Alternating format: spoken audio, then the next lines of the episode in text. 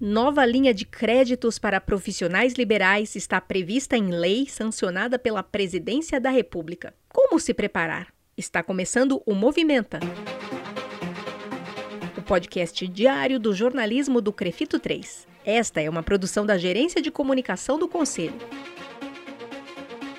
Você ouve agora a edição número 104, de 27 de agosto de 2020. A apresentação do podcast é minha, Mônica Farias, jornalista, e da Gabriela Moreto, também jornalista. Tudo bom, Gabi? Tudo bem, Mônica. Então a gente pode começar? Vamos lá.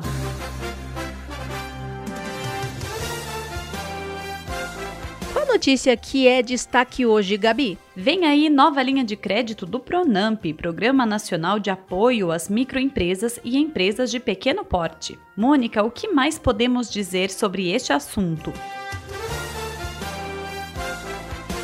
Bom, Gabi, a crise trazida pelo novo coronavírus afetou não só a saúde das pessoas, mas também as finanças e os negócios. Muita gente precisou fechar as portas por não ter condições financeiras para se manter ativo no mercado. E assim nasceu o Pronamp, Programa Nacional de Apoio às Microempresas e Empresas de Pequeno Porte, criado pelo governo federal. Ainda no primeiro semestre, houve uma primeira liberação de recursos por meio desse programa, mas em pouquíssimos dias o recurso acabou. E agora o governo federal sancionou uma nova lei para uma segunda rodada do programa. Gabi, como é que ele fica agora? Bom, Mônica, de acordo com o governo, a linha de crédito foi criada em decorrência da crise econômica para atender especialmente a quem está vulnerável, neste caso os profissionais liberais.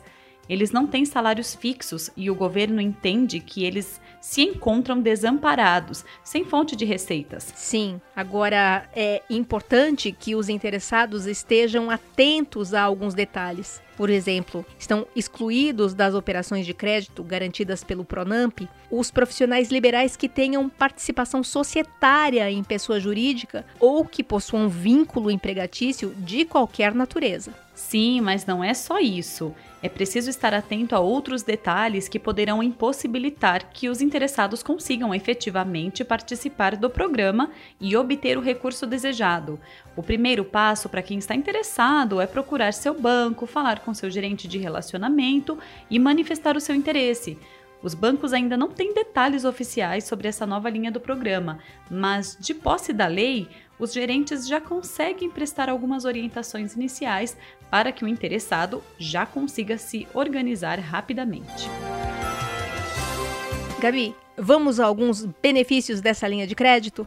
Uma das vantagens é que será possível utilizar as operações de crédito para investimentos e capital de giro isolado ou associado ao investimento. Isso significa que as micro e pequenas empresas poderão usar os recursos para adquirir máquinas e equipamentos, realizar reformas ou mesmo para aquelas despesas operacionais, como o salário dos funcionários, pagamentos de conta de água, luz, aluguel, compra de matéria-prima, mercadorias e várias outras. Olha, e tem mais. O limite do crédito terá o valor máximo de 100 mil reais. A taxa de juros será de até 7% ao ano, com prazo de pagamento de até 36 meses, sendo 8 de carência. A linha de crédito concedida no âmbito do Pronamp corresponderá a até 30% da receita bruta anual, calculada com base no exercício de 2019, salvo no caso das empresas que tenham menos de um ano de funcionamento, hipótese em que o limite do empréstimo corresponderá a até 50% do seu capital social ou a até 30% de 12 vezes a média de sua receita bruta mensal apurada no período, desde o início de suas atividades, o que for mais vantajoso. Bom, mas existem algumas regras para aderir ao programa. Além de estar em dia com a receita, outras obrigações estão vinculadas à adesão ao crédito. Uma delas, por exemplo, é que a empresa não poderá demitir funcionários por até dois meses após o recebimento da última parcela do empréstimo, que tem o prazo de 36 meses para ser quitado. E se a empresa obtiver um empréstimo pelo prazo máximo de pagamento das parcelas, ela não poderá demitir no prazo de 38 meses. E sobre as empresas que estão inadimplentes, especialmente nesse momento de pandemia? Elas poderão ter acesso ao crédito? Então, empresas com cadastro negativo poderão ter seus pedidos negados pela instituição financeira. Anotações de restrição ao crédito poderão ser consideradas pelas instituições, ocasionando a negação do pedido de empréstimo. Caso a empresa esteja com alguma situação de negativação e protesto de títulos, a critério da instituição financeira operadora da linha de crédito, poderá ser concedido um prazo para regularização da pendência e nova análise do pedido será realizada. Por isso, a recomendação é que o empresário que estiver nessa situação procure regularizar a pendência antes da solicitação do empréstimo à instituição financeira. E fica aqui mais uma dica: se você, profissional, fisioterapeuta ou terapeuta ocupacional, tem interesse em aderir ao Pronamp, fique atento ao seu cadastro junto ao banco e outros detalhes importantes nesse momento, para evitar o atraso na contratação do crédito. E para mais informações sobre o Pronamp, acesse o portal do empreendedor. O endereço é www.portaldoempreendedor.gov.br. em dia com a Covid-19, direto do campo de batalha. Começa a ser testado no Brasil um novo medicamento promissor contra a Covid-19, o ABX464, desenvolvido pela empresa francesa de biotecnologia Abivax. Tem propriedades antivirais, além da capacidade de bloquear a inflamação e promover a regeneração dos tecidos.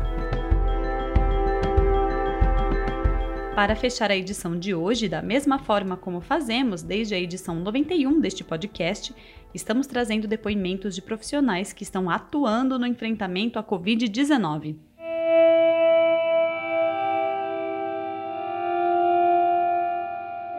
Boa noite, meu nome é Caroline, eu sou fisioterapeuta aqui da cidade de São Paulo, eu trabalho em UTI,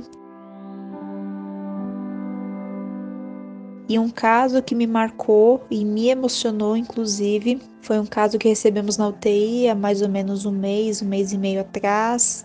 Era um paciente que veio da enfermaria por Covid, piora do padrão respiratório, desaturação, cansando aos mínimos esforços. É um paciente que já tinha várias comorbidades, inclusive neoplasia de pulmão. E esse paciente tentamos realizar autopronação, uh, optamos em deixar na VNI também, maior parte do tempo, até deu uma leve melhorada no padrãozinho respiratório dele. E até então o paciente estava lúcido, colaborativo, comunicativo, conversando com os filhos pelo celular, mas a partir do momento que ele ficou um tempo maior na VNI, na ventilação não invasiva, acabamos, ele acabou ficando uh, incomunicável com a família.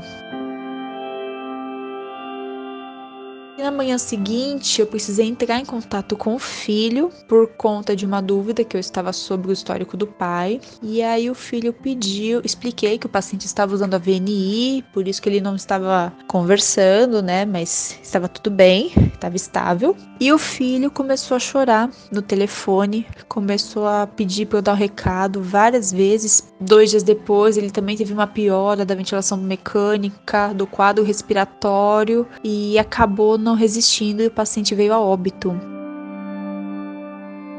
Descobri que o filho estava se sentindo extremamente mal, pois ele tava, estava com Covid e ele quem passou para a família, pra, para o pai. Ficamos assim muito emocionados, né, também com essa situação. Pela evolução progressiva da doença, felizmente eu consegui dar o recado do filho para o pai. Eu me despeço de você, ouvinte, e dos meus colegas Gabriela Moreto, jornalista, e Rodrigo Cavalheiro, que editou esse episódio. Voltamos com mais notícias e depoimentos de profissionais amanhã.